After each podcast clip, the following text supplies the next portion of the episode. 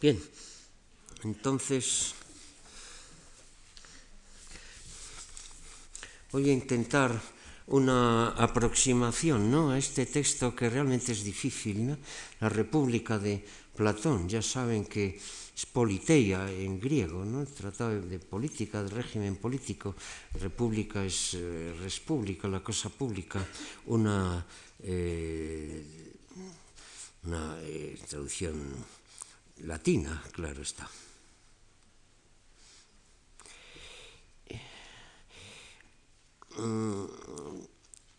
He dicho en esta otra lección que he dado antes, ¿no? eh, que hay el problema de cómo presentar el total de la obra platónica, ¿no?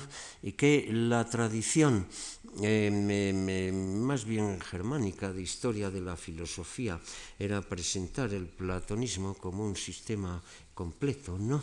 Eh, organizado, eh, como si dijéramos una obra en varios tomos, el tomo de la política, el tomo de la ontología, el tomo de la dialéctica. Y eh, normalmente se colocaba eh, como centro realmente la, la ontología y sobre todo la teoría de las ideas, que es tan llamativa, tan sugestiva. Y sin embargo, a partir también de un alemán, que es, que es eh, Vilamovich, eh, tendemos a en, describir y, co, y, comprender, intentar comprender eh, el pensamiento platónico de otra manera, a partir de su biografía. Y su biografía, por lo menos en algunos rasgos esenciales, nos la da en la carta séptima. Y según esa eh, biografía o apunte biográfico, su primera vocación es política, política. ¿eh? Y decir política es igual que decir moral, porque esto sí que es una herencia socrática, ¿no? ¿Eh? Política y moral es lo mismo. ¿eh? para el socratismo, para el platonismo. El platonismo tiene algunas constantes que heredan a Sócrates, como este, como la política es una cosa técnica, de conocimiento especializado, eh, como la justicia y la virtud deben ser interiores. Hay algunas cosas Y, y, luego hay una serie de desvíos, de desarrollos suyos, pero siempre a partir de eh, estos primeros principios. Platón nos cuenta, mmm, nos cuenta en la medida en que nos la cuenta, ¿no? los comienzos de su vida. Sócrates muere en el 399 antes de Cristo, sabido, ¿no? Y Platón es un discípulo de los últimos tiempos, realmente. Platón nace en el 429, tiene 30 años cuando la vida de Sócrates, ¿no? ¿Mm? y nos lo dice claramente, ¿Mm? que él, que él eh, tenía eh, vocación política, ¿eh? vocación política. eh, ahora leeré algún pasaje de la carta séptima donde insiste eh, sobre ese tema. Platón pertenece a una de las familias aristocráticas de Atenas, ¿no? Por su padre se decía eh, que eh, descendía del rey Codro, un rey mítico de Atenas, y por su madre descendía de la familia de Solón, esto parece que estaba mejor documentada, ¿no? ¿Eh? y eh, llega a la plenitud de su vida en tiempos muy difíciles, ¿no? Porque ustedes vean, en el 411 es la revolución oligárquica en Atenas, 411, ¿Eh? Entonces, eh, Platón eh, debe tener, eh, ha cumplido ya los 18, 18 años, que es la edad del efebo, ya puede entrar en el ejército, pero no sabemos si estuvo en algún bando, en uno, en otro, en el 411 y en el 410, cuando es la batalla de Cícico, que Alcibiades gana a los espartanos, batalla naval, ¿eh? y la oligarquía aquella reaccionaria del 411 es modificada poco a poco, en el 410 se lleva un régimen más o menos intermedio, eh, en el 409 hay una reacción muy fuerte en el sentido demócrata radical o imperialista o colonialista, como se quiera decir, ¿no? muy fuerte, muy violento. ¿eh?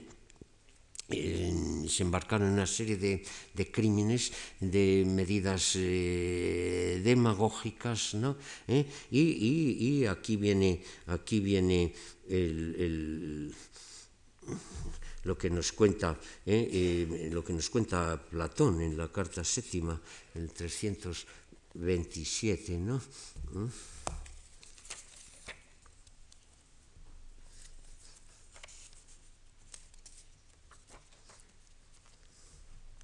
Dice que desde el comienzo, ¿eh? mm, que en, el momento en que yo iba a ser Kirio Semautú, es decir, a tener mayoría de edad, ¿no? ¿Mm? ¿Mm? y marcharse, marchar directamente a los asuntos públicos, era su vocación, claro está. ¿eh? Y, pero se le presentaron unas tijas y unos, unos acontecimientos ¿eh? que, que le estorbaron. ¿Eh? ¿Y qué ocurrió? ¿Eh? Y, habla aquí de una cosa posterior a estas que yo he mencionado, ¿eh? que es el régimen de los 30. ¿eh? Pero ya digo, no sabemos qué ocurre con Platón en estos eh, peripecias, ni en el 406, cuando es la batalla de las Arginusas y cuando Sócrates preside el tribunal por puro sorteo, ¿no? y quiere evitar ese terrible desatino por el cual condenaron a muerte a los generales atenienses vencedores porque no habían podido, por causa de la tempestad, recoger los cadáveres. 406 primer choque de, de, directo de Sócrates con la política, hablé del otro día, ¿no? y Platón estaría allí seguramente, pero no se nos dice nada. En el 404 Atenas pierde la guerra, ¿eh? son derribadas las murallas ¿eh? al son de las flautistas y todo esto, la ciudad tirana, iba, venía la libertad de Grecia. ¿eh? Esto, la libertad de Grecia, es un tópico increíble. Hasta, hasta, hasta Nerón decretó la libertad de Grecia. Bien, la decretaron, la decretaron la libertad de Grecia poniendo una guarnición arriba en la Acrópolis, los espartanos, una libertad un poco especial. Y, y no solamente pusieron eso, eh, sino que pusieron un régimen eh, tiránico, los 30 tiranos. ¿no? ¿Mm? ¿Eh? Entonces Platón nos cuenta aquí lo sucedido. ¿no? Que pusieron eh, a los 30 estos. ¿eh? Dice, algunos, algunos eran eh, parientes y conocidos míos, y, bueno, dos de ellos, mm, eh, Critias y Cármides, eran tíos suyos, ¿no? Y me llamaron, me llamaron a la cosa política, ¿no? ¿Eh? ¿Eh? Mm, dice, bueno, no es raro, dada mi juventud, lo que me pasó. Mm, cre creía, creían que iban a administrar a la ciudad, llevándola a una manera justa, arrancándola de una injusta, ¿eh? entusiasmado. ¿eh? ¿Eh? frente a todos estos demócratas exaltados. Cleofón era el más notable de ellos, acabó por ser condenado a muerte y mm, y bueno, es atacado por Aristófanes en las ranas, que no hacía política y hacía una demagogia tremenda, ¿no? ¿Eh? Este, este hizo una cosa que no se le ha ocurrido a nadie todavía desde entonces, ¿no? Es poner sueldo a todos los ciudadanos, ¿no? Una idea curiosa. Y sí le votarían, claro. Pues Cleofón. ¿eh? Eh, bien, pues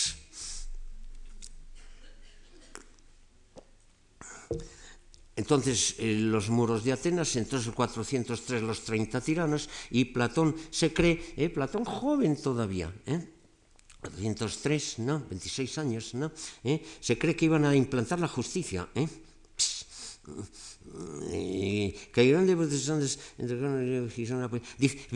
pero vi que en poco tiempo convirtieron en oro al régimen anterior. De manera que el régimen anterior era malo, ¿eh? pero este era peor comparado con este, que eran sus amigos y sus parientes. ¿sabes? ¿Eh? ¿Eh? Eh, ¿Eh? ¿Eh? era oro aquel desastre de Cleofón y los demás. ¿Eh? que este es el terrible desengaño, ¿no? ¿Eh? Y, el siguiente desengaño, ¿eh? cuando ya se instaura una democracia, mm, diríamos, moderada, ¿no? Y hicieron algunos disparates, pero en general se comportaban de una manera que parecía correcta, ¿no? ¿Y, qué hicieron? Que Filonandra é moi presida en Sócrates. Eh? Dice, e a, e, a, mi, amigo el viejo Sócrates, eh? Eh, al, que, yo no tendría reparo en decir que era el más justo de todos los atenienses. Le enviaron a casa de uno de los ciudadanos con otros para traerle para morir. Es decir, quisieron, los 30 quisieron complicar en uno de sus crímenes a Sócrates. Le enviaron a traer a un tal Leonte, aquí no lo dice, pero hay otras fuentes, eh, traerlo eh, eh, para matarlo. ¿eh? Y así quedaba, pues, como cómplice suyo. Y Sócrates dijo que no, que hicieran lo que quisieran, pero que él no lo hacía. ¿Eh? Eh, que este, este fue eh, ya, ya, ya, ya, ya, ya, ya el choque de los 30 y, y de la otra constitución, ¿no? Y, y, y, y, lo peor de todo, ¿eh? en, en, la, en, la, Constitución restaurada del 403, ¿no? ¿Eh? Eh, condenan a muerte a Sócrates, ¿no? echándole a Nosietate Naitian la culpa más enfermiza, más increíble, ¿no? ¿Eh? ¿Eh? Le, le, le, llevaron como impío, le acusaron de impiedad, dice Platón, ¿eh? y, le, y, le, mataron, ¿no? ¿Eh? Porque no quiso participar en todos aquellos crímenes, ¿no? Bien, este es el gran desengaño de Platón el hombre con vocación política, con una vocación política evidentemente de tipo aristocrático, pero en fin, durante un tiempo en Atenas los aristócratas habían sido jefes del pueblo, ¿no? Pericles era de los Admeónidas y Simón y tantos otros, ¿no? Y había habido un ten con ten, había puentes, ¿no? ¿Mm? Había puentes, había una unidad de la ciudad. En la guerra civil rompió esos puentes, ¿no? Eh, y en este momento terrible es cuando Platón eh, llega a la vida política política. E, y choca, como Sócrates, que chocó con unos, chocó con otros, eh, Platón, eh, enemigo de Cleofón y toda aquella banda eh, que no quería hacer la paz, que eh, hacían la política de tierra arrasada, ¿no? Mm, que era imposible. Eh, rompe con estos y se encuentra con sus amigos y sus amigos resulta que son peores todavía. ¿No? Y, y, y, se encuentra con los moderados, diríamos, ¿no? ¿Eh? ¿Eh? Y, estos condenan a muerte a Sócrates. Este es, este, es, este es Platón. Y Platón se encuentra en la indigencia, ¿no? Eh, en la indigencia mental, política, ¿no? ¿Y, qué, qué hacer ahora? ¿Qué hacer ahora? Este es el terrible problema. Este es el terrible problema. Platón, cuando la muerte de Sócrates eh, se marcha a Mégora, vuelve, eh, parece, no mucho después, ¿no? ¿Eh? Y, y, y, empieza a escribir estos primeros diálogos, los primeros, no son muy comprometidos, son los diálogos que llaman aporéticos, estos pequeños diálogos en los cuales Sócrates investiga qué es, qué es, qué es esta virtud, qué es el valor, qué es la piedad, qué es la temperancia, qué, ¿eh? Que es la, todas estas cosas. ¿eh? Y, pero mm, esto es en un cierto momento. ¿eh? Y, y, y, todo esto culmina con el Protágoras, que es la teoría de la virtud. ¿no? Es la virtud enseñable, no es enseñable. ¿Qué es? Es una cosa gradual, hay una métrica de la virtud, hay una virtud, hay múltiples virtudes. Son temas socráticos, son temas socráticos. ¿eh? Y, pero en un cierto momento eh, realmente eh, hay un salto. Eh, hay un corte en la producción platónica. Y entonces eh, escribe un diálogo absolutamente brutal, eh, que es el Gorgias. Y el Gorgias hay que colocarlo, o lo colocan en más o menos mm, en, cuanto, en torno al, al 390. Al 390 ¿eh? El Gorgias es una tragedia, es Sócrates, ¿no? ¿Eh? Sócrates que choca con los rétores, ¿no? con Gorgias, Gorgias da título, Gorgias de Leontinos, este rétor, este orador, ¿no? ¿Eh? venido a Atenas, tiene grandes méritos, fue el creador de la prosática, Gorgias, ¿no? ¿Eh? y, tiene una serie de escritos que son absolutamente importantes para la teoría del lenguaje y demás. Pero en fin, aquí el problema es este. Sócrates siempre les pregunta, ¿Tú qué enseñas? ¿Cuál es tu ciencia? ¿Mm? ¿Mm? Y, y, y, y, Gorgias dice, yo soy orador, ¿eh? retor, peizús de Mirgos, soy artífice de persuasión. ¿eh? Él, su, su arte era el de convencer. ¿Eh? El arte de persuadir, este arte de persuadir, bueno, había sido ya ejercitado de muchas maneras en muchos géneros literarios, pero era una mm, eh, cosa fija, porque además ponía escuela y enseñaba, cobraba eh, a los jóvenes el arte de persuasión. Como dijeran ustedes, el arte de la comunicación, el la misma técnica de, de, toda la propaganda, de la propaganda en política, religiosa, comercial, ¿no? ¿Eh? Hay que persuadir, persuadir a uno, a algo. ¿Y, a qué? Y Sócrates pregunta, ¿persuadir a qué? Ah, eso al sofista no le interesa, ¿eh? ¿Al bien o al mal? no es asunto mío. ¿Eh? compren mis métodos de persuasión, ¿no? ¿Eh? ¿Mm? Y si los emplean mal para cosas, ¿eh? Mm, cosas feas, ¿no? Bueno, yo me lavo las manos, no tengo nada que ver con eso. ¿eh? Esta es la cuestión. ¿eh? Es una pura técnica, ¿eh? ¿Mm? ¿Eh? como los que tienen la técnica del marketing. Usted me compra un coche y si luego con ese coche se estrella o si el otro coche es mejor y el suyo no vale para nada, mire usted, ese no es mi asunto. Es la persuasión pura. Y esto para Sócrates es inmoral, porque lo importante en la vida humana es el bien y el mal, la justicia y la injusticia. Y, hay que llevar a ello por vías racionales, por, no por las vías de los rétores. Las vías de los rétores eh, pues eran los mismos de toda la propaganda de todas las épocas. ¿no? ¿Eh? Mm, eh, hay que hablar a cada auditorio según las características de ese auditorio, ¿no es así? ¿Mm? Mm, hay que repetir, insistir, ver la oportunidad. Bien, todos los, los, los técnicos de la política y del marketing y todo eso lo saben. Esto ya lo sabía Gorgias de Lentino. Y esto era inmoral para Sócrates, ¿no? ¿Eh? Y, y, y, claro, Sócrates le apura, ¿eh? Eh, le llega, le, quiere empujar a que diga tranquilamente que a él le da igual el bien que el mal. Bueno, es una persona respetable, Gorgias no se atreve a decir esto, ¿no? Y su discípulo Polo al final tampoco se atreve. Pero llega alguien que se atreve, que es Calicles, ¿no? Y Calicles ya le dice francamente a Sócrates, ¿no? Que la justicia es el poder del fuerte y que todos los demás son disimulos, que se hacen todas clases de tapaderas, de legislaciones, de, de florituras, ¿no? Eh, pero que en el fondo, en el fondo, eh, pues, pues, eh, Agamenón o el rey de Persia, en el fondo lo que imponen es su poder y nada más. Y esa es su justicia. Y eso dice Calicles es lo bueno, este filósofo nietzscheano en el cual quizá, eh, que por otra parte no sabemos siquiera si existió, eh, o si es una, una figuración, pero, pero las ideas están muy claras. La segunda sofística, no la primera que era ilustrada, racional y todas, no, no, la segunda. Eh, el poder del fuerte. Y es lo que deberías hacer tú, Sócrates, en vez de decir tantas tonterías eh, con los jovencitos ahí en un rincón. ¿Eh? ¿Eh? Y porque, porque con todo ese, todo tu charlar, toda esa tu charla, si te llevan a los tribunales y no vas a ser capaz de defenderte. Y, y, van a matarte. Y esto es una profecía ex eventu, porque ya estaba muerto Sócrates ante un tribunal. ¿no? Entonces, esa es la teoría de Calicles y la, y la teoría de Sócrates, ¿cuál es? La contraria. ¿eh? ¿Eh? Socrática. Es que vivimos mal, vivimos buscando el, poder, ¿no? ¿Eh? todos esos políticos de Atenas, eh, Pericles, los demás, engrandecieron a Atenas, los barcos, los arsenales, el dinero, las posesiones, los ejércitos. Bien, y a los atenienses los hicieron eh, charlatanes, eh, avarientos, vagos, esperando que el Estado les ayudara y les sacara a flote.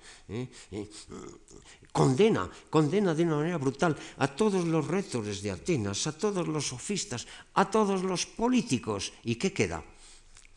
Pues hay que hacer una periagogue, todo hombre, lo que los cristianos le llamaron la conversión. Nuestro método de vida está mal, está trastocado, buscamos satisfacciones, poder, dinero, sexo. No, ¿eh? Eh, eh, hay que buscar la interioridad del hombre. Y si en esa búsqueda por ejercer la justicia morimos, no importa. Ese es el Evangelio socrático en su forma más radical. Y, Platón ha tardado unos años en llegar a este punto y ha llegado a este punto mm, y ha explotado. ¿no? Y ahí está, y ahí está. Entonces, y lo dice en la carta coincide con lo de la carta eh, séptima, ¿eh? ¿Mm? cuando dice que, que todos los políticos de Atenas eran detestables, todos. Entonces allí no había nada que hacer. Entonces, eh, una nueva teoría política habría que inventarla del comienzo al final y que inventarla de una manera racional. ¿eh? Hay que inventar una polis luego en una ciudad de palabras, ¿eh? algo perfectamente coherente y que pueda funcionar y que esté basada, desde luego, en la idea de la moralidad, de la interiorización de la virtud ¿eh? y de la equivalencia ¿eh? de lo individual ¿eh? con lo político, y que es humano en general lo uno y lo otro. Es, es lo mismo, ¿no? ¿Eh? En toda esa teoría eh, política. Bueno, hay anticipos de la teoría política eh, basada en la justicia, en Esquilo, en, Solón, hemos dicho algunas cosas antes, ¿no? En otras ocasiones. pero mm, hasta ahora no se había planteado de una manera tan radical, ¿no? En la carta séptima ya lo dice de una manera totalmente, totalmente mm, clara y, tajante, ¿no? ¿Mm? Claro, eh, vean ustedes, nosotros leemos los diálogos de Platón y están toda clase de personajes del siglo V, ¿eh? Y, por ejemplo, yo le he hablado de Protágoras, bueno, pero Protágoras, este es un sofista que murió hacia el 415, ¿no? Mm, es decir, nos da la impresión de que estamos leyendo mm, escenas del siglo V. No, pues son escenas del siglo V escritas en el siglo IV. Hay la fecha dramática y hay la fecha real. ¿eh? Es muy curioso este hombre que es Platón ¿eh? y que tiene em, pues ya desde el del 400 al 390, eh, tiene entre 30 y 40 años, ¿no? vive en un mundo antiguo. ¿eh? Vive en el mundo de su juventud con todos aquellos personajes que están ya en sus tumbas hace mucho tiempo. ¿eh? Y muchas de sus ideas están ya pasadas. Gorgias, los otros, son personajes de que oía hablar a su padre, a sus abuelos. Y, mm, está inserto en, ese mundo. Y, y en el mundo de Sócrates parece como si estuviera vivo. ¿no? ¿No? puede quitarse esa obsesión. Y, ven que da la impresión de que mm, el, afán este terrible político, ¿eh? que no es ya por gobernar la ciudad, es por hacer humana y verdadera a la ciudad. ¿eh? Este afán parece que lo tiene durante un cierto tiempo reprimido, ¿no? porque todos están de acuerdo, todos los intérpretes están, y que toda esa serie de pequeños diálogos, los aporéticos, porque terminan en una duda, qué es la virtud, qué es el valor, aunque más o menos se sugiere que tiene que ver con el conocimiento. Bueno, mm, ahí no está la política, por lo menos no está directamente no está directamente, ni, ni, siquiera en el Protágoras, que es un diálogo francamente hermoso y, y que, es, que, es, una verdadera comedia en que Sócrates, ¿eh? el hombre modesto, ateniense de a pie, ¿no? ¿Eh? al lado de esos sofistas petulantes de Protágoras con sus discípulos en la casa del rico y todo eso, parece que le va a aplastar. Y en el primer acto le aplasta, pero en el segundo es Sócrates el que le aplasta al otro, y es casi comedia. ¿no? Y ya el sofista se enfurruña y no, no, quiere ni contestar a las preguntas. Bien, y, y la política está reprimida, y de repente la política explota, y explota en el Gorgias. ¿no? Este es el gran manifiesto platónico. El Gorgias debe ser piensan, mm, anterior al primer viaje a Sicilia. ¿eh? Entonces Platón, en Atenas no hay nada que hacer. Eh, todos los políticos de Atenas son detestables y como dirán mucho más adelante, en la, bueno, y también lo dice en la carta y también lo dice en la República, ¿no? Y hay dos soluciones para los males de la ciudad, solo hay dos, solo hay dos. ¿eh? ¿Mm? O mm, convencer a la ciudad con las... Con, que, que, el filósofo haga filósofo a la ciudad o, o, al revés, ¿no? ¿Eh? Es decir, eh, convencer a la ciudad, bueno, muy difícil a tanta gente. ¿Quién convence a toda la Asamblea de Atenas? Oígame. Y, conce, y convencer a una sola persona parece que teóricamente eh, es más simple. ¿no? ¿Eh? Esta era la solución genial, bueno, genial entre comillas, de Platón. Bueno, ¿eh? está fracasado en Atenas. No puede eh, implantar sus ideas en Atenas. Bueno, pues vamos a buscar alguien alguien, ¿eh? el que mande en una ciudad y que establezca allí el verdadero régimen, ese que le bulle en la cabeza y que está en, en Germe, en la Nueza y en el Gorgias y que en la República será desarrollado. ¿No? Eh, antes, antes de que los filósofos no gobiernen en las ciudades, dirá, ¿eh? antes de que los filósofos no gobiernen en las ciudades, no tendrán fin los males de los hombres, ¿no? Bueno, eh, pero si al filósofo no le dejan gobernar en las ciudades, entonces hay una solución. Convertir a los políticos en filósofos, ¿no? Es claro, ¿no? El argumento. A los políticos de Atenas, muy difícil. ¿Eh? ¿Y a quién va a convencer? Ah, y le llega una invitación, es una invitación ¿eh? de, nada menos que de Dionisio, primero, el tirano de Siracusa. ¿eh? Como le llegan a uno invitaciones raras de aquí, de allá, ¿qué será esto? Me interesa, no me interesa. ¿eh? Y de repente le invita a uno Dionisio primero y uno es Platón, ¿no? Imaginen, imaginen. Y dice esta es la mía, a este le convenzo, le hago filósofo. Tenemos la ciudad filosófica, ya está solucionado el problema. Un tanto idealísticamente, un tanto utópicamente, ¿no? ¿Eh? ¿Eh? Pues esta es la cuestión. Porque vean ustedes eh, cuál era el ambiente que le envolvía a Platón. Pues yo le he dicho, yo le he dicho mmm, que Platón es, es un hombre del siglo fundamentalmente es un hombre del siglo IV antes de Cristo. Vive nada menos que hasta el 420, eh, 347, perdón, toda la mitad del siglo IV, ¿no? Eh, alcanza la época en que Filipo de Macedonia mm, va, va, va eh, se apodera de Olinto y, ya comienza su, su, tarea de expansión y de es un hombre del siglo IV, ¿no? Este que nos habla tanto de Sócrates y de Protágoras y de Gorgias y de Cármides y de todos aquellos personajes. Es un hombre del siglo IV. ¿Y qué veía como política en torno? Bueno, pues eh, había eh, diversas eh, posibilidades, evidentemente diversas teorías,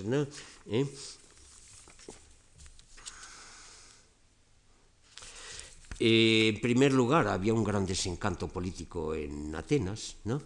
La gente no quería ir a la asamblea, ¿Eh? Un demagogo aguirrio tuvo que poner sueldo para que la gente fuera a la asamblea, ¿no? Eh, se van formando poco a poco eh, tendencias, mmm, bueno, que le aíslan a uno de la política. Esto ya es un poco posterior, pero viene de este ambiente.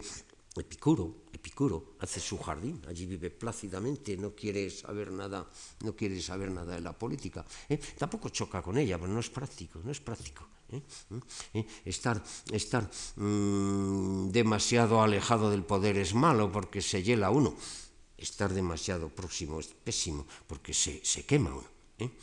De manera que eh, hay toda una serie de teorías. Hay, hay los utopistas, ¿no?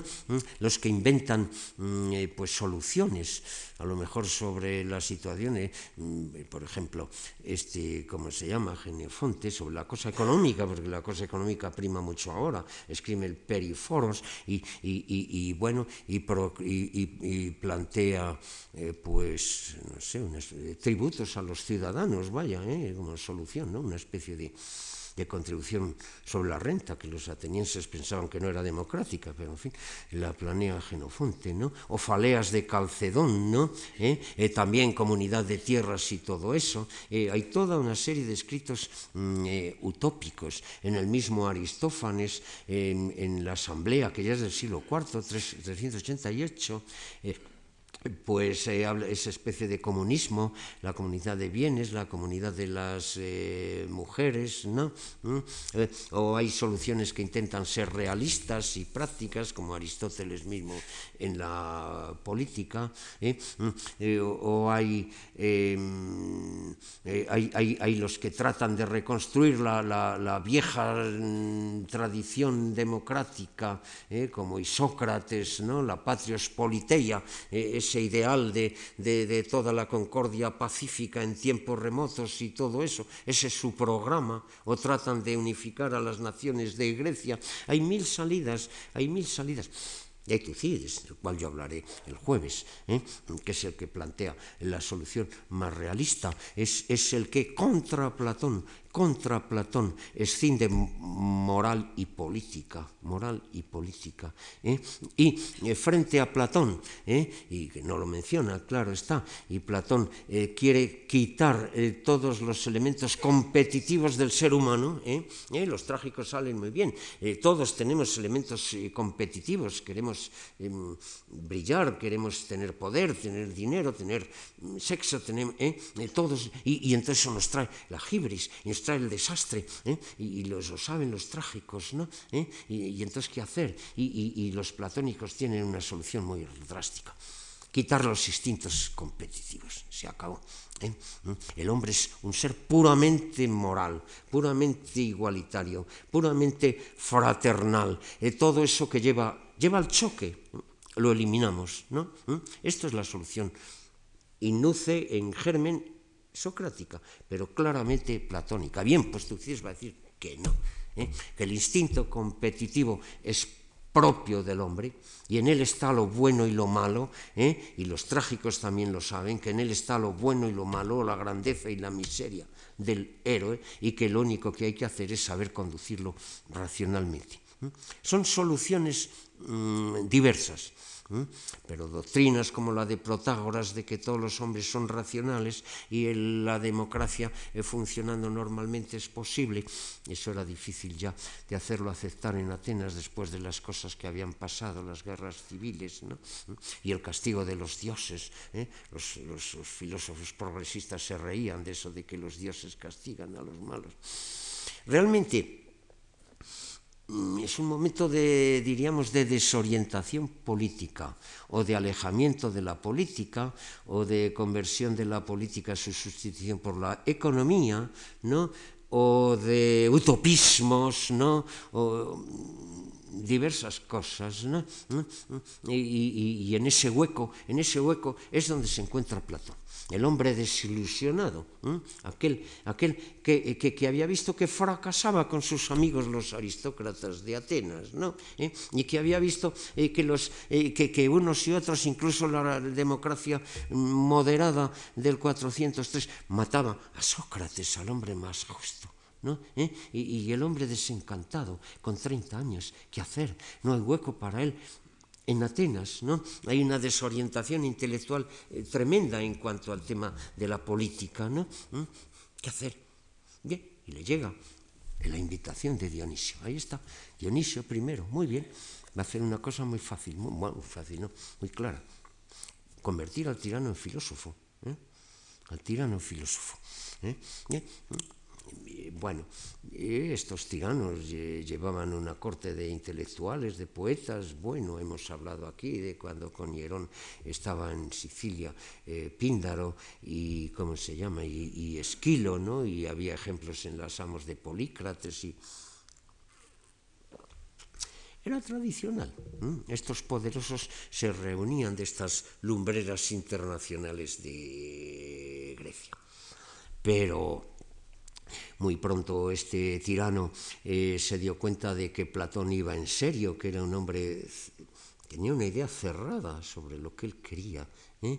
¿Eh? y lo que quería era la moralización de la política la moralización de la política, el imperio de la justicia, pero la justicia interna del alma, la fraternidad entre los justos, ¿no? ¿Eh? Esto es lo que pretendía. Y evidentemente la la, las eh, leyes represivas, los ejércitos, el poder, todo esto sobraba. ¿Cómo iba a admitir esto eh, Dionisio I?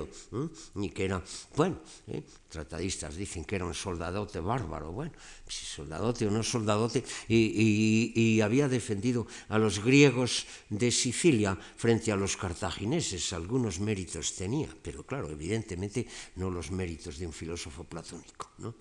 Y, eh, Platón tuvo que marchar muy malamente de Siracusa, ¿no? lo metieron le, metieron allí en, los cuarteles de sus soldados, ¿no? en la Cradina, y bueno, para protegerle o para aprisionarle, de alguna manera eh, se marchó. Hay bastantes leyendas, dicen que lo vendieron como esclavo, que alguien lo rescató. El caso es que aquello acabó muy malamente. mm, este primer intento de crear la ciudad ideal fracasó. Fracasó. Y entonces Platón vuelve a Atenas y funda la academia.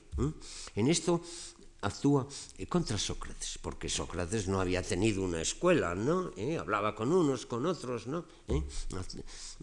Esto es antisocrático, imita más bien a, sus, los rivales de Sócrates, a los sofistas, ¿no? Se dedica al trabajo intelectual, ¿no? ¿Eh? Tiene la forma de, un santuario a las musas, un museo, ¿no? Y se había precedentes en otros lugares.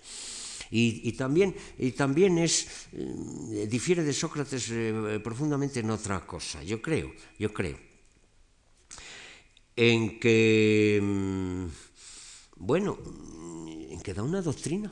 Sócrates por lo menos la presentación es un diálogo que es tal, yo no sé, solo sé que no sé nada, vamos a investigar juntos, ¿no? ¿Eh? Bueno, él sabe guiar el hilo de la conversación eh, para que su postura quede eh, airosa o triunfante, pero la postura es la del hombre del pueblo, la del hombre modesto que dialoga para buscar a una solución, se centra más en la crítica, en la solución. No da una doctrina absolutamente mm, coherente. Nosotros cuando lo exponemos no tenemos más remedio que que atribuirle una cierta, un cierto doctrinarismo, pero probablemente nos pasamos. Y, y, y Platón no, Platón ya va a dar doctrinas, ¿no? Doctrina. Doctrina. ¿eh? Y a partir de un cierto momento sus diálogos son diálogos en apariencia, ¿eh? pero en realidad son tratados encubiertos. ¿no? ¿Eh? Hay diálogos muy hermosos de esta época cuando vuelve de Siracusa, ¿no? ¿Eh? muy hermosos, ¿no? como el Fedro, como el Fedón, como el banquete. Y, pero si llegamos a la República, que es el que nos ocupa aquí y que es el más extenso y que políticamente es el más importante, este es un diálogo que realmente encubre bajo el diálogo toda una doctrina. Esto ya va más allá de Sócrates y naturalmente irá más allá de Sócrates en otras cosas, ¿no? ¿Mm? Eh, porque esas virtudes de que Sócrates habla, y ahora resulta que van a ser ideas, ¿no? Van a ser ideas. Que el bien o la belleza, es decir, eh, va a crearse este mundo platónico, escindido, este mundo en el cual hay, hay esta, este mundo inconexo, oscuro, eh, confuso, ¿no? ¿Eh? ¿Mm? Y encima está el mundo de las ideas, que son principios exentos, entes independientes y que tienen relación eh, con Dios de un lado y, de otro lado nosotros llegamos a ellos a través de nuestra alma, del nus, ¿no? es decir, es el mundo escindido de lo bajo y de lo alto, ¿no? ¿Eh? Y, y, por qué es alguien bello o valeroso? Porque participa de la idea de ¿eh? de la belleza o la idea del valor que están allí exentos en ese otro mundo. Y sobre esto Platón hará hasta mitología, diríamos, en el Fedro. ese es otro mundo eh, que ya no es socrático y que es desarrollado en la República. De que la República, partiendo del programa de crear la ciudad ideal en la cual reina la justicia y la justicia interna de los hombres y la fraternidad de los hombres, y están fuera todos los instintos mm, competitivos, ¿no? ¿Eh? pues al realizar ese programa ¿eh? Eh, se embarca en la dialéctica y en las vías del conocimiento y, hasta en la de la inspiración divina para llegar a las más altas esencias. De manera que eh, el problema en Platón siempre es este, cuando habla Sócrates, ¿Qué Sócrates es ese? Es el de verdad, que el andaba por las calles de Atenas. Es el Sócrates platónico. Es a medias, es a medias. En todo caso, Platón vuelve a Atenas, funda la academia, estudia intelectual y ahora quiere hacer doctrina ¿eh? sobre varios temas, y aquí no, en la otra conferencia algo he dicho, ¿no? ¿Eh? y, pero va a hablar también de teoría política, y mezclándolo con los temas, repito, de la ontología, ¿eh? y, hasta con el tema de la concepción de lo divino y el tema de las ideas, claro está, y el tema de la anamnesis y los temas ya más típicamente platónicos. ¿no? Esta es la República, escrita en algún momento entre los dos viajes de Platón. El del 388, llamado por Dionisio I, ¿eh? y muere en el 67, ¿no? y en el 67 Dionisio II le llama y vuelve a Sicilia. ¿eh?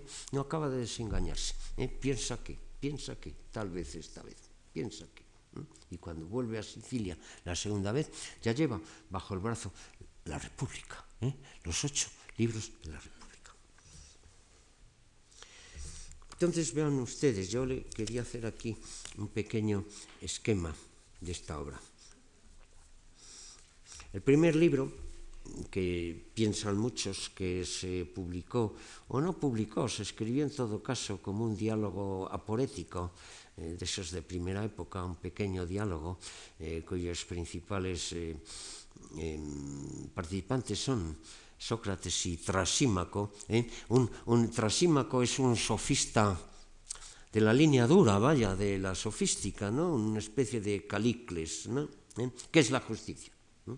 Todos esos diálogos, ¿qué es la justicia? Hay eh, todo el debate en casa de Céfalo, eh, que es su padre, ese viejo meteco siciliano, ¿eh? ¿Eh? Mm. Y Céfalo dice eh, que la justicia es de devolver lo que se debe, y Polemarco, eh, su hijo, eh, que es hacer bien al amigo y mal al enemigo, esa es la, la moral tradicional griega de la calle. Eh, este sofista trasímaco de Calcedón mm, dice que la justicia es la voluntad del fuerte. ¿Eh? Este no, no se corta, no, no, no, ¿eh? ¿Mm? no hace como Gorgias y Polo que disimulaban. Este como Caricles eh, dice la verdad lo que piensa, la, la voluntad del fuerte. ¿eh? ¿Mm? Los sofistas más radicales, ¿no? ¿Mm? Por ejemplo, también Critias, el tío de, Platón, ¿no? que era uno de los eh, 30 tiranos, ¿no? Este decía que la religión era una cosa, los dioses, una cosa inventada para tener quieta y amansada a la gente para que no se propasaran y todas estas cosas. Bien, y aquí acaba. Y aquí parece que acaba y aquí es cuando empieza el diálogo. ¿eh? Porque entonces hay una, una propuesta. Ya que no logramos, porque efectivamente, evidentemente, Sócrates dice, dice lo contrario que Trasímaco, ¿no? ya que no llegamos a un acuerdo sobre este tema, qué es la justicia en el hombre. Vamos a hacer un pequeño truco, ¿no? un salto. Averiguemos qué es la justicia en la ciudad. ¿eh? Y una vez que averiguemos qué es la justicia en, la ciudad, eh, podemos eh, volver hacia atrás y extrapolar el tema de qué es la justicia en el hombre. O sea que en principio serán eh, paralelas. Intervienen Glaucón y Adimanto, que son los hermanos de Platón, interviene Sócrates, que eh, hace esa propuesta. ¿eh? Pero, pero vean ustedes que ya hay un, un parti pris, ¿no? ya, ya hay una base, que, que Sócrates ¿eh? Cuela, cuela ya su doctrina desde el principio, ¿no? ¿Eh? Porque, porque mm, plantear que la justicia en el hombre tiene que ver con la justicia en la ciudad, eh, pues quiere decir eh, que política y moral son lo mismo, en definitiva, además que es un principio socrático. Ahora va a tratar de definirlo, eh, como diríamos, en una imagen ampliada en la cual se pueden ver las cosas más de cerca. Bien, hay cuatro libros, eh, se piensa que del 5 al 7 son posteriores y luego han sido enlazados aquí. ¿eh? Mm, se nos empieza por presentar a los guardianes de la, de la nueva ciudad, de la ciudad ideal, los guardianes, y esos guardianes incluyen a los filósofos, nos hablan de su educación, ¿eh? y esta educación no difiere demasiado de la educación tradicional ateniense, la música, la gimnasia. ¿Eh? hasta estudian los poetas, ¿eh? ¿Eh? que luego, luego serán desterrados de la ciudad. Eh, se nos habla del verdadero Dios, etc. La gimnasia y la poesía educan al alma. Esto era tradicional. ¿no? Protágoras, el Protágoras lo dice que los educadores de Grecia han sido los poetas, Platón y, y los demás. Se nos hablan de más temas, de estos, estos guardianes, qué pruebas se van a poner para admitirlos, ¿no? Y, si se nos da eh, ya un mito, un mito. Y, porque Platón, eh, con todo su racionalismo, gusta de los mitos. Los mitos no demuestran nada, eh, pero dan una imagen más asequible, más comprensible que la que viene por la vía dialéctica. Aquí hay un pequeño mito, el mito de las clases. Las clases ¿no? ¿Mm? ¿Eh? Eh, son de oro, los guardianes y los gobernantes son de plata los artesanos. Y desde aquí se nos eh, introduce un cierto clasismo eh, que va a pesar eh, mucho sobre la construcción platónica y que es una de las cosas que más se le han criticado, porque la república va a ser un mundo justo, un mundo feliz, pero va a haber distinciones y sobre esto he de volver. En realidad, la verdadera eh, sabiduría y elevación y justicia y felicidad se va a quedar eh, solamente eh, para las clases superiores, ¿no? Y, las otras van a tener que contentarse con poner de su parte lo que sea para la felicidad del total. ¿eh? Es decir, es algo así como un experimento de una ciudad perfecta, eh, pero resulta que dentro de la ciudad perfecta, eh, lo realmente perfecto son, es la clase superior. ¿No? Esto, esto es algo por lo cual cojea en este punto y en otros varios la construcción platónica.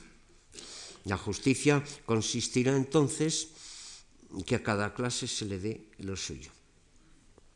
¿Eh? Y esto tendrá que ver mmm, con que en el individuo, a su vez, el alma tiene tres partes, ¿no? Porque habrá el alma racional y habrá el, el, el alma pasional, diríamos, ¿no? el cimos, y el arma puramente vegetativa y concupiscente en los niveles más bajos. Hay tres almas, ¿no? ¿Eh? Y esas almas eh, corresponderán a las tres clases, ¿no? ¿Eh? Entonces, si la justicia en la ciudad será que la clase superior, la de los filósofos o guardianes filósofos, si queremos, aquella en que lo intelectual, la mente, el raciocinio, la sabiduría eh, predomina. Esa clase eh, superior intelectualmente, entiéndame, porque se ha dicho muchas veces que aquí hay una base clasista en los estados aristocráticos, es muy posible, eh, pero ese clasismo está traducido a un clasismo intelectual. Intelectual. Si la clase intelectual, digamos, es justo que impere eh, sobre la, eh, la, clase puramente, la de los guerreros, los que tienen el valor y demás como principal cualidad, y por supuesto sobre la, eh, clase puramente adquisitiva, etcétera, eh, pues entonces en el alma del individuo, por el paralelo, lo justo será que lo racional, lo racional, el alma racional impere eh, sobre el alma afectiva eh, y, por supuesto, sobre el alma vegetativa. ¿Eh? De manera que esta es la teoría. En la ciudad hay tres clases eh, jerarquizadas desde un punto de vista intelectual ¿no? ¿Eh? y de sabiduría. Entonces, en el alma, como hay tres almas, nos dice aquí, porque en otros lugares no se habla de tres almas, no. ¿eh? El imperio de la superior, or, el alma esta, el nus, aquel, aquella que vale para penetrar en el mundo de las ideas, ¿no? ¿Eh? y en el mundo de lo divino, ¿eh? ese alma, ese alma debe imperar. Bueno, El Estado, entonces, es comparable al alma humana, ¿eh? y lo uno y lo otro ¿eh? Eh, son lo mismo, lo que yo le decía, la identidad de la justicia en lo individual y de la justicia en lo colectivo o en lo político, ¿no? y esa justicia consiste en el imperio de la clase superior. Parece que ya hemos terminado, ¿no? Pues no, no hemos terminado. Queda mucho camino que recorrer en la República. Tratado organizado de una manera pues que a ratos parece un tanto caótica, hay los que se pierden, hay los que luego se recobran. No es uno de esos hermosísimos tratados que realmente son obra de arte, eh, son tragedias o comedias, ¿no? Y, eh, como, como, estos que he mencionado, el Protágoras, el Gorgias, el Fedón, el Fedro, el Banquete, no, ¿eh? es un tratado discursivo, digo tratado, mm, es un diálogo, pero en realidad equivale a un tratado discursivo en el cual a veces nos perdemos y luego recuperamos cosas que parecían perdidas. Por ejemplo, tras esto, eh, hay un inciso que es el tema de las mujeres y el tema de los eh, esclavos. ¿Mm? Eh, hasta el libro 6 no se vuelve a recuperar un tema mm, que realmente ha quedado un poco olvidado, porque hasta ahora la educación de los guardianes en los cuales parece que se incluyen a los filósofos, ¿no? ¿Mm? Está, como he dicho, sobre unas bases principalmente tradicionales. Y sin embargo, en un cierto momento hay otra nueva educación y esta ya va a ser para los filósofos estrictamente una educación que es la educación dialéctica del ascenso eh, al conocimiento de las ideas más altas y sobre todo la idea del bien. De manera que era una especie de comienzo, de aperitivo, que ha quedado cortado. Eh, hay algunas eh, cosas que parecen que debería hablarse de ellas, ¿no? Se ha hablado de los guardianes, ¿eh? alguien ha debido de, de, decir, y, y, y, de las mujeres que decimos, ¿no? ¿Mm? Y, de, y de los esclavos, ¿no? ¿Eh? Bueno, y, esta famosa eh, cuestión platónica que tanto se habla ¿eh? de la comunidad de las mujeres, ¿no? ¿no? No, voy a extenderme largo sobre ella, ¿no? Y las mujeres tienen que ser comunes, ¿no? Y tienen por qué ser, por qué tienen que ser comunes, ¿no?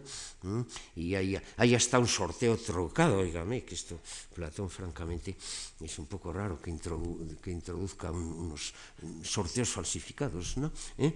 para que em, cada mujer se al hombre más conveniente, ¿no? aquel que por su naturaleza em, es más adecuado eh, para que em, procreen hijos hijos excelentes, ¿no? ¿Eh?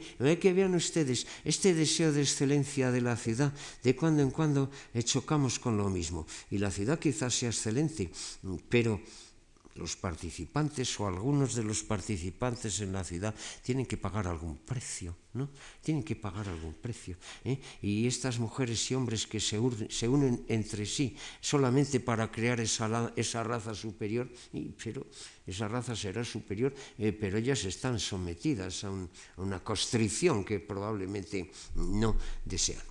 De todas maneras, el estado platónico eh, pues tiene una especie de igualitarismo. En ciertos puntos hay una igualdad. Las mujeres eh, son tratadas, eh, bueno, y ya por Sócrates, en diálogos en Genofonte y tal, con, con, una igualdad respecto a los hombres, ¿no? Y por ejemplo hacen gimnasia, ¿no? Las, en Platón era, en, digo en Atenas, en Atenas, una mujer haciendo mm, gimnasia era una cosa muy, muy, muy, muy descocada, ¿no? A estas espartanas que hacían gimnasias, las llamaban en Atenas fainomerides, las que enseñan los muslos. Bueno, pues a Platón esto no le, no le importa. Y en realidad reconoce la igualdad de hombres y mujeres, Platón, ¿eh? La igualdad de hombres y mujeres. Únicamente dice eh, que las mujeres tienen una mayor debilidad, ¿no? Y que por eso hay ciertos puestos, etcétera, eh, que no les eh, conviene, ¿no? Y en realidad esto es un apéndice es un apartado, ¿no? ¿Eh? ¿Eh? ¿Eh? se ve que era un tema que se le había quedado, el tema de los esclavos, ¿no? Y, y Platón, mm, Platón, y no se atreve a abolir la esclavitud, ¿no? Y, pero mm, tolera la esclavitud solamente para los individuos no, no griegos, no griegos, eh, que sean hechos prisioneros en la guerra. De manera que en realidad dentro de los límites de Grecia o de la ciudad de griegos, todo esto es abolido. ¿eh? Mm, hay una cierta eh, tendencia eh, igualitaria, ¿no? Igualitaria. Y, pero no se nos habla gran cosa de la educación de las mujeres, ¿no? salvo estos temas de la igualdad y de la gimnasia y de, mm, de estos matrimonios forzados que además tienen otra, mm, otra finalidad, no solamente crear hijos fuertes y tal, sino eh, la solidaridad no de toda la ciudad, ¿no? ¿Eh? Eh, porque para estos hijos cualquiera de los atenienses o de las ah, no atenienses, perdón la palabra, de los ciudadanos de esta ciudad inventada puede ser su padre. De manera que, mm, de que la generación más joven y la generación es como si todos, todos ellos fueran padres y, e hijos, ¿no? que eh, hay un esfuerzo eh, por procedimientos un poco ingenuos como eso del sorteo trucado ¿eh? mm, y prescindiendo de muchas cosas de las cuales no se deberían prescindir. hay un cierto esfuerzo igualitario, pero igualitario al nivel de la ciudad total. ¿no? Este es el problema platónico, que, que, el nivel de la, ciudad, de la ciudad total a veces tiene problemas en los componentes de clase o individuales. ¿no? Bien, de manera que ese es el libro quinto, ese inciso, ¿eh? ¿Mm? y, en, el, en, el, en, el, en, el, 473 se vuelve a coger eh, el gran tema. De manera que el tema de la educación, ¿no? ¿Eh? de manera que tenemos, y aquí se nos vuelve ya a esta obsesión de Platón. A menos que los filósofos reinen en los estados o los que ahora son llamados reyes y gobernantes filosofen de modo genuino y adecuado, y que coincidan en una misma persona el poder político y la filosofía, y que se prohíba rigurosamente que marchen separadamente por cada uno de estos dos caminos las múltiples naturalezas que actualmente hacen así, unos filósofos, otros gobernantes, ¿no, señor? Mientras esto no, no, habrá querido Glaucón, dice Sócrates, fin de los males para los estados, ni tampoco creo para el género humano. Tampoco antes de eso, antes de eso se producirá en la medida de lo posible, ni verá la luz del sol, la organización política que ahora acabamos de describir verbalmente. Este es el gran centro, el gran núcleo, ¿eh? el gobierno filosófico. De manera que hemos hablado de la ciudad entera y de las clases, porque nos interesaba eh, para hacer esta jerarquía, esta subordinación. Justicia es la palabra. ¿eh? Muy bien, ya lo tenemos, vamos a dejarlos. Y ahora Platón se siente absorbido, casi sin quererlo, por la clase más alta. Esa es la importante, la clase en que va a coincidir filosofía y poder. Y a esa es la que va a haber que darle una educación mmm, especial.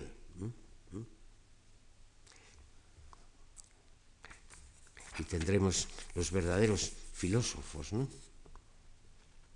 ¿Y quiénes son los verdaderos filósofos? ¿Eh? aquellos, eh, no, no estos que le gustan oír bellos sonidos, bellos cuadros de temperamento artístico, no, no, no nada de eso. Eh, aquellos que son capaces de avanzar hacia lo bello en sí, lo bello en sí, eh, eh, la idea de lo bello, eh, eh, eh porque aquí hay personas bellas, claro que hay personas bellas, hombres, mujeres, naturaleza, ¿eh? ¿Y, pero ¿por qué son bellos? ¿Eh? Porque participan de alguna manera de la idea de lo bello, la idea de la belleza, que está allá, ¿eh? está en ese otro mundo superior eh, platónico, y el banquete se nos dice que a la idea de la belleza se va escalón a escalón, por, los, por los objetos bellos, hasta la idea de la belleza, y esto lo saben todos los platonizantes que ha habido en el mundo. ¿eh? Eh, o, y, vean, ustedes, y San Juan de la Cruz, ¿no? Eh, eh todo, todo el paisaje teñido de la hermosura del amado, ¿eh? ¿Eh? la belleza, y, se, y, se, busca a través de esa hermosura, la hermosura suprema, y, y, no le cuento los platonizantes ingleses, Shelley y todos estos, a través de la belleza del amor, pero ya puede ser el amor, el amor carnal incluso, se asciende a la suprema belleza. Este es el filósofo, el que aspira a la suprema belleza. Y todo lo demás no tiene importancia. La riqueza, el poder. Esta ciudad no debe tener muchos habitantes, no debe ser muy rica, ni muy pobre. La pobreza es mal asunto, crea esa aspiración, crea revolución, crea y, la riqueza, la riqueza peor todavía, eh, crea degeneración, consumo, subordinación de todo a cosas totalmente perennes aquellos que son capaces de avanzar hacia lo bello en sí y contemplarlo por sí mismo, ¿no son raros? Son raros, ciertamente. Pues bien, el que cree que hay cosas bellas, pero no cree en la belleza en sí, ni es capaz de seguir al que conduce hacia su conocimiento, es decir, a Platón, ¿no? ¿Eh? ¿Eh? ¿Te parece que vive soñando o despierto? Examina. No consiste el soñar en que, ya sea mientras se duerme o bien cuando se ha despertado, se toma lo semejante a algo, no por semejante, sino como aquello a lo cual se asemeja. En efecto, yo diría que soñar es algo de esa índole. Vean, vean que los interlocutores aquí en la República son muy dóciles, eh, son, son, son yes men, ¿no? no dicen más que sí. ¿Mm? Mm, veamos ahora el caso contrario. Aquel que esquima que hay algo bello en sí y es capaz de mirarlo tanto como las cosas que participan en él sin confundirlo con las cosas que participan de él, etc. ¿Te parece que vive despierto soñando? Despierto con mucho. ¿eh? Los dormidos y los despiertos, ¿no? ¿Eh? Ustedes recuerdan recuerdan a, Heráclito, ¿no? ¿Eh? Los que están en Éfeso, despiertos al logos o dormidos al logos, ¿no? ¿Mm? Esta es la cuestión. De manera que ya tenemos a estos filósofos, ¿no? En libro sexto. ¿Eh? Y, de allí llegamos al, eh, alcanzar la idea del bien, porque en, en, República la idea más alta es la idea del bien, ¿no? No, no la de lo bello, ¿no? pero, ve, pero en definitiva pues, viene, viene, a ser lo mismo. ¿ve? Aquí hay un pasaje donde se habla de lo bello, ¿eh? como, como en, el, banquete. ¿no? ¿Eh? ¿Eh? El banquete habla de los escalones, de cosa bella en cosa persona, se sube hacia arriba. De manera que se sube hasta el bien.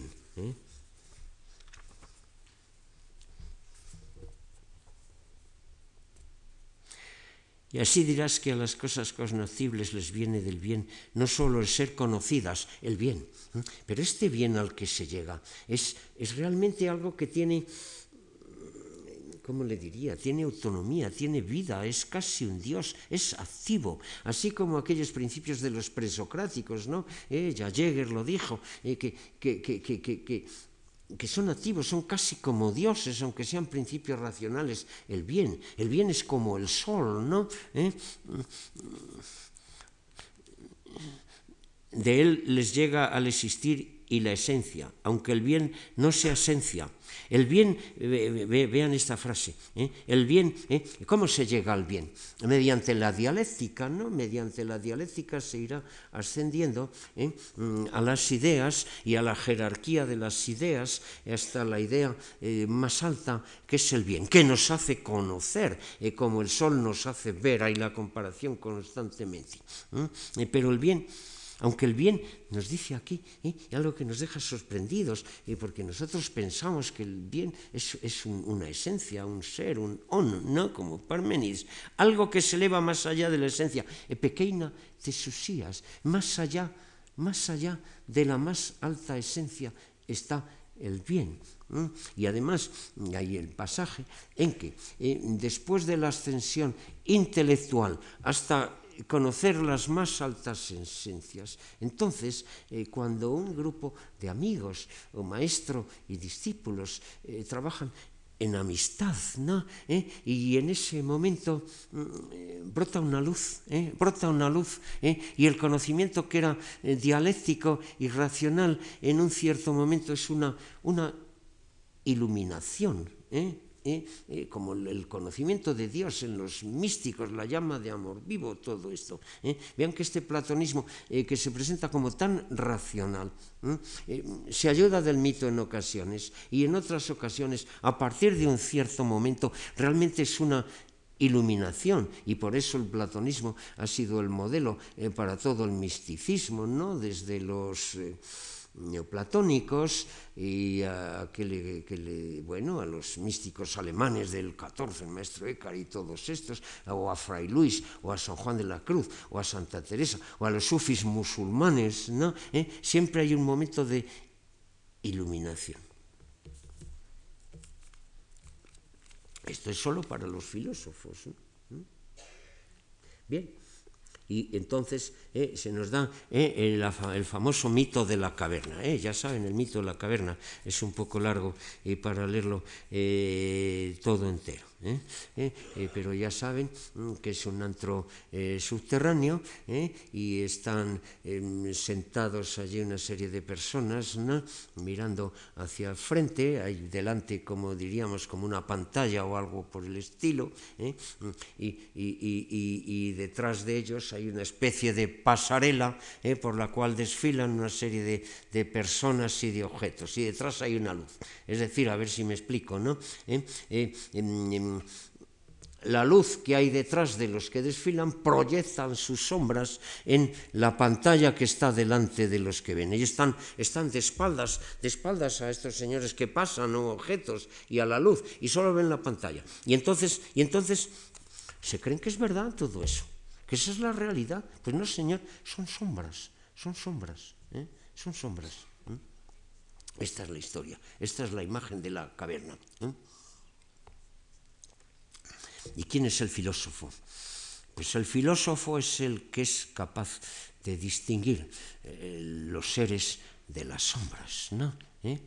¿Eh? Y, y, bueno, esta es una comparación, el mundo fenoménico de aquí abajo, que estamos viendo cada día, sintiendo, oliendo, palpando, y el mundo de las ideas que está arriba.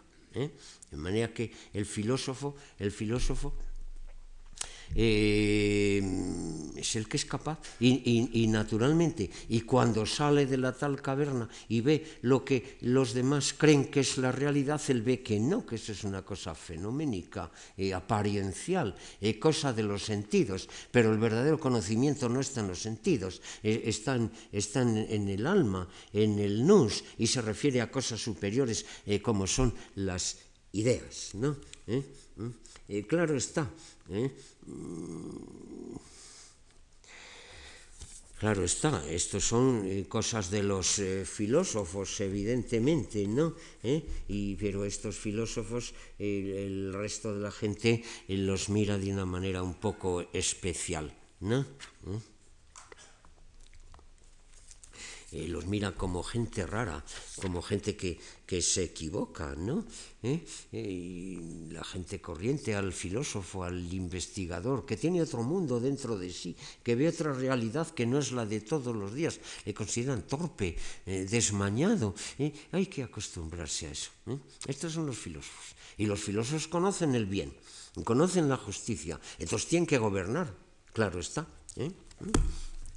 Pero claro, y Platón, que en tiempos tuvo vocación política, ¿no? y que después, bueno, ha seguido teniéndola, pero, pero ha cambiado la ciudad de Atenas eh, por la ciudad de palabras, ¿no? ¿Eh? Eh, pues, y está hablando de sus filósofos gobernantes, algo que va, unos que van a hacer, algo que él habría querido hacer y, y, que no puede hacer, mejor dicho, va a intentarlo en Siracusa. ¿Eh? ¿Eh? Y, Platón puesto en esta, en esta eh, situación,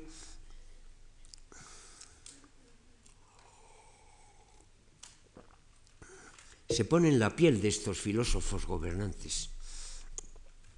Y resulta, y resulta que muchos de ellos ya se les ha quitado la gana de mandar hombres, ¿no? Han estudiado la dialéctica, han subido hasta los más altos principios, ¿no? Eh, hasta las ideas, hasta el bien, ¿no? Eh, y, que es casi Dios, que es casi un Dios platónico. Y ahora van a tener que ponerse a gobernar hombres con lo trabajoso que es eso. Y los filósofos, si ellos pudieran, se quedarían en su casa o en la academia, ¿eh? estudiando sus teoremas. Pero es su obligación. La ciudad los ha criado, les ha educado, ¿eh? les ha enseñado y no tienen más remedio ¿eh? que bajar a mandar hombres, ¿no? ¿Eh? Son como, son como aquel que en una tempestad se refugia detrás de un muro y está tan cómodo, ¿no? También, pero, amigo, tiene que salir de allí y mojarse, y mojarse, y ponerse a trabajar, a hacer lo suyo. ¿eh? Este Platón de la República es un Platón que ya tiene la tentación de la ciencia pura, o si quieren ustedes de la vida teorética, ¿no? ¿Eh? ¿Eh? Y, en el Teteto lo dirá, que, el filósofo es el, el hombre nacido mm, para, para, la libertad y el ocio, la libertad y el ocio, el ocio cultivado, el ocio, el ocio de la ciencia y todo eso, ¿no? La vida teorética, que luego Aristóteles dirá que es la más alta y que es la de Dios y todo todas estas cosas. ¿no? ¿Eh? ¿Eh? De manera que mm, Platón se encuentra ya eh, con, con, este cierto problema, pero lo supera. Entonces el filósofo tendrá que ponerse al frente de la ciudad. Bien. después de esto se nos hablarán de los estudios de los filósofos, la geometría, la dialéctica, ¿eh? ¿Eh? querrían la vida contemplativa, pero no puede ser. ¿eh? Y, cuando se acaba con todo eso, se vuelve al tema inicial donde se hablaba de los regímenes realmente existentes, y hay en el libro octavo el tema de las constituciones, todo esto que ha sido muy estudiado, la, la teoría del giro de las constituciones, las constituciones de Grecia, había la timocracia, el deseo de honores, ¿no? ¿Eh? y por gobernantes que son ricos y este régimen eh, pues acaba por excesivas apetencias adquisitivas y demasiadas luchas y se convierte en un régimen aristocrático donde lo que se quiere es el poder, mandan los poderosos, ¿eh? pero a su vez em, estos poderosos chocan entre sí y chocan con los demás, se convierten en una oligarquía, es decir, en el régimen del abuso, ¿eh? y, la oligarquía eh, crea rebeliones y crea la democracia, y la democracia es el régimen en que todo está permitido, y el régimen a su vez del abuso y alguien vendrá para corregirlo. ¿Y qué es el tirano? ¿Qué es el tirano? Que a su vez será derrocado y volverá otra vez a hacerse el círculo. ¿eh? Este es un ensayo de filosofía histórica. ¿eh? Eh, vean ustedes que esto también es una cosa un poco de apéndice, ¿no? aunque evidentemente está conexión como todo lo demás. Bien, y bueno, al final, eh, claro, eh, todos estos regímenes no solo son un régimen, eh, hay el Estado democrático y el hombre democrático, hay el Estado tiránico y el hombre tiránico, todo esto, pero el hombre tiránico es inferior al hombre justo, y con esto culmina, el hombre justo, el hombre justo. Y, con esto no queda más que el libro 10, que es una especie de apéndice, ¿eh? y, algo se le ha olvidado y ya lo ha tocado, pero quiere remacharlo, la poesía, la poesía. ¿eh? Este famoso ataque platónico contra la poesía, que en realidad era el teatro, en realidad era la tragedia. ¿eh? Cultiva lo inferior del alma. ¿Qué es eso? De que un hombre, un héroe grande como un castillo, Ajax, se derrumbe y llore en escena. ¿Eh? ¿Eh? Porque, porque eh, se ha sido humillado, no le han dado las armas de Aquiles, ha remetido espada en mano eh, contra los aqueos y la diosa le ha confundido y en vez de acuchillar aqueos, acuchilla carneros, ustedes saben, ¿no? Y entonces el héroe llora, ¿qué es eso? Un hombre hace esas cosas, ¿no? Y que se nos presenten mitos tan horribles como, como Artemis matando a las siete, a los, a los, a los 14 hijos e hijas de, de Níobe, ¿eh? y, y, además mm, todo es una imitación, de manera que si la vida de aquí es una imitación de la de allí, y entonces el teatro es una imitación de nosotros, de manera que es una doble, el, teatro es abominado ¿eh? ¿Eh? por Platón.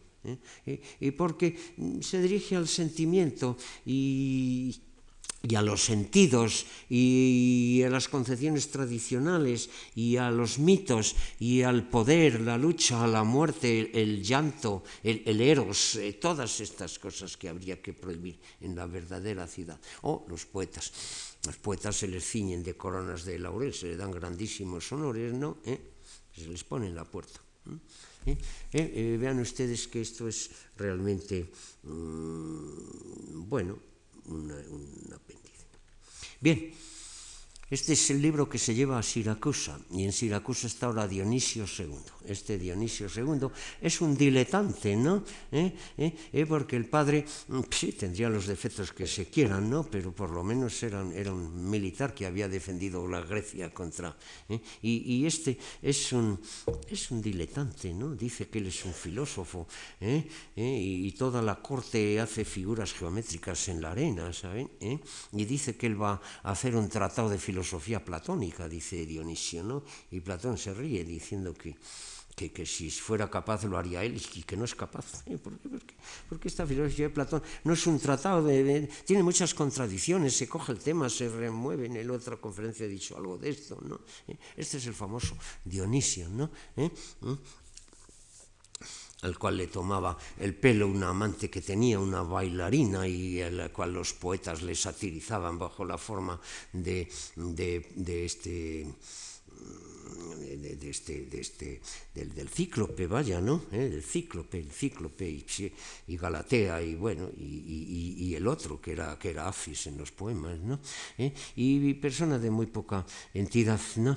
Y que, y que en un cierto momento pues eh, enredó toda la relación con Platón, con problemas políticos, con grupos dentro del régimen aristocrático, democrático. Dion es el amigo de, es el amigo. ¿eh? De, Platón, ¿no? Es el hombre eh, que va a crear la ciudad filosófica. ¿eh? De manera que Dion, eh, que era cuñado de Dionisio el antiguo, el, el, primero, es el que llamó a Platón junto con Dionisio II, pero al final quedó indispuesto con el tirano. Platón y Dion tuvieron que marcharse. Y, y, y, posteriormente Dionisio intenta un juego político, eh, pues eh, evitar el choque directo con la academia, y vuelven Platón y, y Dion, ¿no? Y hay un pasaje muy, muy, muy, muy emotivo ¿eh? en, la carta séptima, en la cual Platón cuenta que le llamaban. Estaba cansado de este juego, ¿no? ¿Eh? tanto, tanto tirano eh, que iba a hacerse supuestamente el gobernante filósofo y que luego acababa mal, ¿no? ¿Eh? Está cansado de ese juego. Se ha ido a la academia ¿eh? y, estudia dialéctica y ontología y matemáticas, ¿no? Y prefiere ya que le dejen en paz, ¿no? Y, pero le llaman sus discípulos. ¿Qué va a hacer uno cuando le llaman sus discípulos? ¿no? Para que no digan, dice Platón, ¿eh? que yo soy un puro logos, un puro logos, pura palabra eh, no logos filosófico. Tanto predicar la ciudad ideal y perfecta, y ahora me ofrecen posibilidades. Parece que todos somos amigos. Ahora Dion y Dionisio II y, Platón. Es la última tentativa. Está muy escéptico, y Platón acabó por hacerse escéptico y por pasarse a la vida eh, contemplativa o la vida teorética, si ustedes quieren. En el texto se dice fácilmente, claramente. Bueno, y va. Es otro fracaso. Es otro fracaso terrible, es otro fracaso terrible. No se entienden, tiene que marcharse. Es el 67. Bien, y, y, primero, y luego el 62, ¿no? ¿Eh? Y en esto muere el tirano, muere el tirano. ¿eh? Y ya Platón no. ¿Eh? Pero eso van los académicos, ¿no? Van los académicos. ¿eh? ¿Eh? Es decir, mm, los amigos de, Platón y Genócrates y Dion y los demás van, van, venga, van a poner el Estado, el Estado ideal, la verdadera ciudad, ¿no? De manera que Platón, después de todo, se ha convertido en un teórico, ¿no? En realidad nunca fue más que un teórico, ¿no? ¿Eh? De manera que... Mm, pero este teórico ha encontrado a alguien que va a poner aquello en la práctica, ¿no? ¿Eh? Y este es Dion, este es Dion, ¿eh? a ser el, Lenin del Marx que es Platón, si, si cabe compararlo. acabó penosamente el episodio, ¿eh? penosamente. Hubo reyertas dentro de la academia. ¿No? Eh, Dion fue asesinado fue, por compañeros de la academia, un tal eh, Calipo, eh, se convierte aquello en una guerra de facciones y así terminó el intento del Estado filosófico. Esto es todo lo que sabemos. Platón todavía sobrevivió, eh, diríamos, 13 años en la academia, hasta el 47, dedicado ya a la pura filosofía. Bien, ¿en qué ha quedado todo esto? ¿Todo es un fracaso? No, no, eh, no es todo un fracaso. La idea de la moralización de la política, evidentemente, eh, con esa radicalidad, mm, ha fracasado, evidentemente. pero la idea de que hay que introducir un componente moral en la política, y no fracasó. Eso lo sabe no solo Aristóteles, es que eso lo saben y, los estoicos, por supuesto, ¿no? ¿Eh? Y, y, lo saben los monarcas helenísticos, y lo saben los emperadores romanos y los monarcas medievales, ¿no? La idea de la moralización en la medida que sea del poder eh, viene de Platón. ¿eh? Los platónicos eran eran, tenían muchas aspiraciones políticas. Eh, muchos de los discípulos de Platón fueron asesores de reyes y, hay un, y hay un, incluso se vieron metidos en conspiraciones y todo esto. Esta es una historia muy larga. Eh, pero mm, la ciudad ideal de Platón nunca pudo ser. ¿eh? El problema de la ciudad ideal de Platón tiene muchos problemas es que eh, se tiene muchos problemas. Eh, por un lado, evidentemente hay el radicalismo de convertir eh, al hombre en un ser eh, pura y absolutamente moral y nada más que eso. ¿No? ¿Eh? Esta, es, esta, es, la primera vez eh, que se ha intentado aquí en Occidente en la historia. ¿no? Mm, eso lo intentaron los budistas también en, en la India. ¿no? ¿Eh? Mm, de manera que todos los elementos pasionales, competitivos, ¿no? adquisitivos de poder, mm, de riqueza, de preeminencia, de, de, de, de posesión, de, todo, del dinero, de la riqueza, de la belleza, del sexo, ¿eh? todos aniquilados a cero. ¿eh? Bueno, y eso se ha demostrado que a la larga no es posible. ¿eh? A la larga no es posible. Mm, todos estos em, regímenes absolutamente igualitarios en el proyecto y absolutamente fraternales, ¿no? Mm, mm, primero, em, han tenido que imponer una policía, eh, o una reglamentación, eh, o una represión, o lo que ustedes quieran. Platón también la impone en las leyes, ¿no? ¿Eh? El, el, el aníatos cacos, el, el, malo incurable, este señor se le quita la vida, de manera que hubo que poner una represión, ¿no? ¿Eh? Mm, y, queda el problema de los enfrentamientos internos, como los que hubo en la academia y que terminaron con la vida de Dion. Dion, el discípulo amado, ¿eh? es el que eh, Platón escribió eh, eh, aquellos dísticos, ¿no? ¿Eh? o Dion Ecmenas en, en, Emenas eh, eroti, Dios, ¿no? Tú que, tú que enloqueciste, ¿no? Enloqueciste, Ecmenas, tú que enloqueciste con el amor mi alma. Es el discípulo amado, ¿eh? ¿Eh? el que va a imponer la verdadera república, ya que él está fracasado y es asesinado por compañeros de la academia eh, los budistas eh, que también eh, impusieron en sus conventos, ¿no? porque uno de los recursos de todos estos regímenes es ensañarlos en laboratorio. Los budistas los ensayaban en sus conventos, pero había luego la orden tercera que era menos exigente, como en ciertas órdenes medievales. Platón lo ensaya fundamentalmente en la clase de los filósofos y deja un poco fuera de mano la de los guardianes y sobre todo la de los menestrales y tal la cual prácticamente no hace caso. Bueno, ¿eh? yo traduje a Soka, este rey indio, ¿eh? hay uno de los edictos sobre el cisma. Dentro de los budistas había eh, peleas terribles también.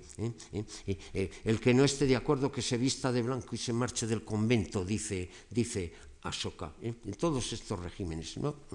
¿Y, qué le voy a contar? Y, los regímenes cristianos pues tuvieron en un cierto momento que poner la Inquisición, ¿no? ¿Eh? Y hubo dentro de ellos toda clase de enfrentamientos, no ya católicos y protestantes, herejías eh, infinitas, luchas entre conventos. Eh, mm, bueno, mm, el, voto, es, estos votos eh, por los cuales se le quita a uno el dinero, el poder, que es lo mismo de Platón, ¿no? ¿Eh? de manera que mm, obediencia, ¿eh? Eh, castidad y, todo esto, pues, pues esto es más o menos lo que tenían en la ciudad platónica. Bien, pues no era suficiente. De, cuando en cuando surgen los grandes obispos guerreros, ¿no? o las peleas entre conventos, o, los calvinistas que también ponen una inquisición, por no hablar de la de aquí, y, y la revolución francesa que tenía la igualdad, fraternidad y todo eso y acabaron asesinándose unos a otros, como es de sobra conocido. ¿Y para qué le voy a contar las purgas soviéticas y todo esto? estos regímenes absolutamente igualitarios, eh, aunque tratan de llevar su ideal solamente a una muestra, a una clase superior, a un convento, eh, a un partido, y, al final, al final fracasan. ¿no? Y el régimen de Platón no fue una excepción. Platón se inspiró mucho, aquí no lo he dicho porque es imposible decir tantas cosas, ¿no? en los pitagóricos ¿eh? cuando Platón fue a, Italia por primera vez, eh, conoció a los pitagóricos, arquitas de Tarento, y habían tenido estos regímenes de las repúblicas pitagóricas, que eran eh, pues, puramente organizadas, clasistas, el maestro el que manda, hay una reglamentación absolutamente estricta, se permiten todos los instintos, se prohíben, perdón, competitivos, crotona, bueno. La gente en Crotona ya un día, eh, cansada de tanta austeridad, eh, pues se sublevó y echó fuera a los pitagóricos, ¿saben? ¿Eh? Y que ya los pitagóricos habían sufrido esa, esa misma experiencia ¿no? que sufren todos estos regímenes absolutamente perfectos. Bueno, ustedes saben que hay una bibliografía enorme, ¿no? Los que dicen que era un Estado comunista, los que dicen que era un Estado fascista, ¿no? ¿Eh? Eh, bueno, hay ciertos puntos comunes en cuanto al reglamentismo, etcétera, etcétera, pero no es exactamente igual. Eh, Karl Popper escribió un libro que tuvo mucho, mucho eco, ¿no? Eso de la, de, la sociedad abierta, Open Society, y, y, sus enemigos, y el primer enemigo era Platón, ¿no? Dice cosas inteligentes, dice cosas inteligentes. El problema terrible de, la República, yo creo, bueno, primero, el, que va totalmente contra la naturaleza humana, y eso lo, Tucídides lo sabe muy bien. ¿eh? Y, el segundo, mm, que, claro, después de hablar de un régimen de total felicidad, ¿no? cuando Platón va a Sicilia, eh, pues él lleva en su cabeza ese grandísimo invento del Estado perfecto, ¿no? ¿Eh? y dice que va a imponer, eso es lo que le atraía, le atraía traía, le daba miedo a meterse en todo este follón, ya tenía eh, años ya, ¿eh? pero decía que iba a hacer una ciudad Améjanon, Macarioteti, increíblemente feliz, ¿no? Y la República también es increíblemente feliz. Bueno, entonces eh, dentro de la República se hace la objeción. Bueno, entonces es increíblemente feliz esta ciudad en la cual, por ejemplo, los guardianes no tienen propiedad privada. Entonces estos señores sufren. ¿eh? No se puede elegir mujer o al revés, etc. Entonces estos señores sufren. ¿eh? Contestación, contestación. Es por la felicidad del todo. De manera que para que haya la felicidad del todo, entonces las partes en alguna medida tienen que ser infelices. ¿no? Esta es una objeción muy fuerte. ¿Eh? ¿Mm? Es, como estos regímenes comunitarios en los cuales se vivía muy malamente, ¿no? ¿Eh? pero esto eran sufrimientos ¿no? ¿Eh? que se compensarían para que las generaciones próximas fueran felices. Quizás serían felices las próximas, pero por lo pronto se sufría. ¿no? Es decir, que hay, hay una contradicción interna. Pero por otro lado, hay que reconocer eh, que la República Platónica eh, contiene y conserva muchísimos de los elementos humanos del socratismo, de manera que aunque sea coartado y reducido a límites estrechos y problemáticos el dominio de la inteligencia, es allí palmario. Y la idea de la igualdad eh, también es palmaria. Y la idea de la perfección del hombre y del alejamiento mm, de las guerras y los instintos competitivos. Eh, hay muchos elementos humanistas que han entrado en la República de Platón, eh, aunque estén eh, contrapesados a veces eh, por los elementos reglamentistas que son más bien aristocratismos mmm, a lo, a lo, no, a, lo, divino, a lo filosófico, pero con una cierta fase terriblemente reglamentista. Está mezclado de una manera muy difícil de desentrañar, muy difícilmente está mezclado lo más elevado, la aspiración del hombre a lo más alto, a lo más puro, ¿eh? a la paz, a la hermandad, eh, a la felicidad, eh, al conocimiento, eh, todo eso, todo eso que viene de herencia griega anterior y que Platón ha desarrollado, está mezclado a razos de una manera un poco extraña, con todos estos otros elementos constrictivos, reglamentistas, clasistas, ¿no? y que se hacen los que se intentan hacer perdonar con la idea de que están al servicio de una mm, felicidad superior. Bien, entonces, y termino, el régimen este en ninguna parte ha triunfado Platón mismo fue desengañándose poco a poco de él. En las leyes, su última obra, trató de suavizarlo de alguna manera, ¿eh? y en el político, porque nunca olvidó del todo esa tentación hasta el final. ¿eh? Pero, mm, sin embargo, eh, su influjo en toda la teoría política y anterior, de unas direcciones y de otras, y antes he hablado del del moralismo de ciertos regímenes, eh, toda esa idea de la monarquía tradicional y desde Alejandro Magno hasta, hasta el XVII, eh, de la enseñanza al príncipe, montones, eh, todo eso rezuma en platonismo. Lo que pasa es que trata de combinarlo con los otros valores de acción, de acción del hombre, ¿no? Eliminando aquellos elementos eh, peligrosos de la acción, esos que destaca la tragedia. Es decir, mm, entre unos elementos y otros, eh, el platonismo, eh, que luego se ha fundido con las corrientes estoicas, con las corrientes cristianas, ¿no? es uno de los formadores de toda mm,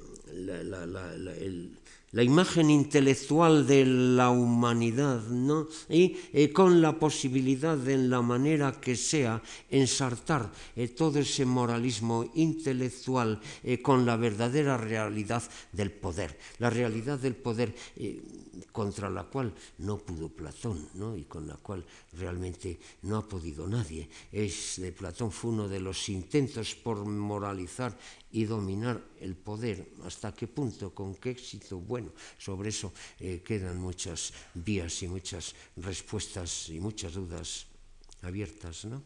Muchas gracias.